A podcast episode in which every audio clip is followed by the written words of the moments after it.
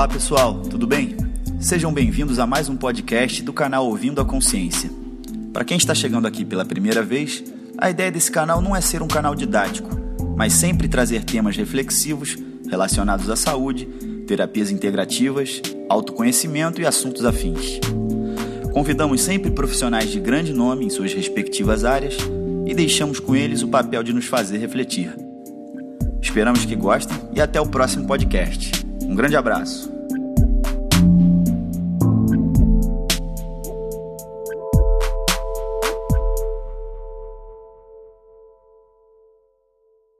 E aí pessoal, tudo bem? Paulo Roberto do Brusque. Bom, estou eu aqui com os materiais muito interessantes, sempre associado ao estresse. E aqui me deparei com um capítulo muito interessante chamado Sexo e Reprodução. Creio que muitos de vocês têm, têm interesse de saber como é que pode funcionar e aqui eu vou colocar alguns trechos deste material. Espero que vocês é, entendam e, e aproveitem. Vamos começar. Quando estamos estressados, o ciclo se, se torna irregular, a, a menstruação se volta irregular é mais difícil de alcançar uma ereção e poder, perdemos interesse pelo sexo. Como é que tudo isso acontece?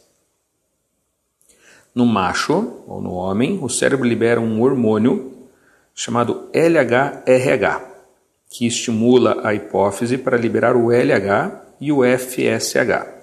Todos vocês devem saber que hormônios são esses, né? Ah, o LH, por sua parte, estimula os testículos para que segreguem a testosterona. Muito bem.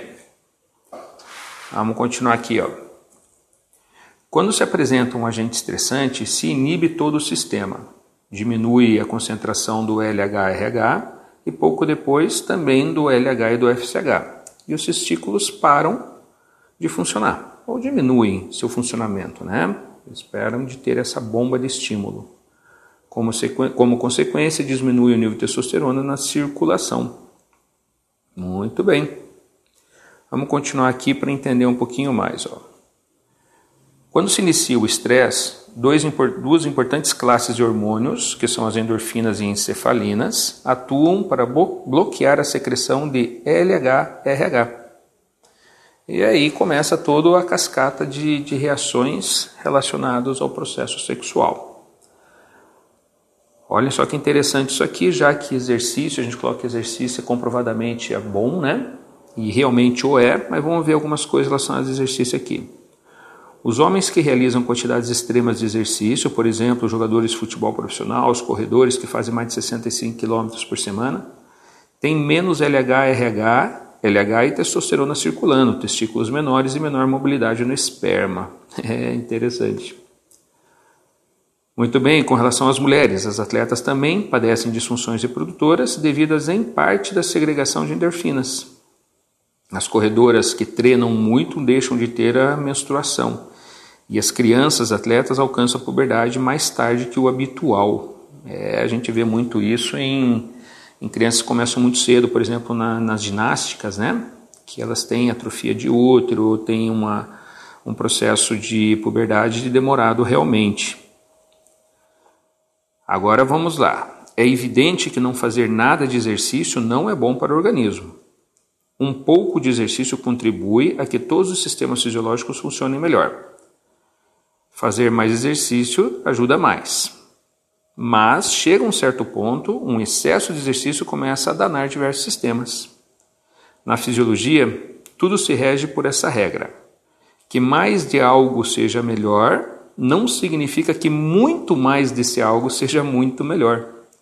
Demasiado pode ser tão prejudicial como pouco.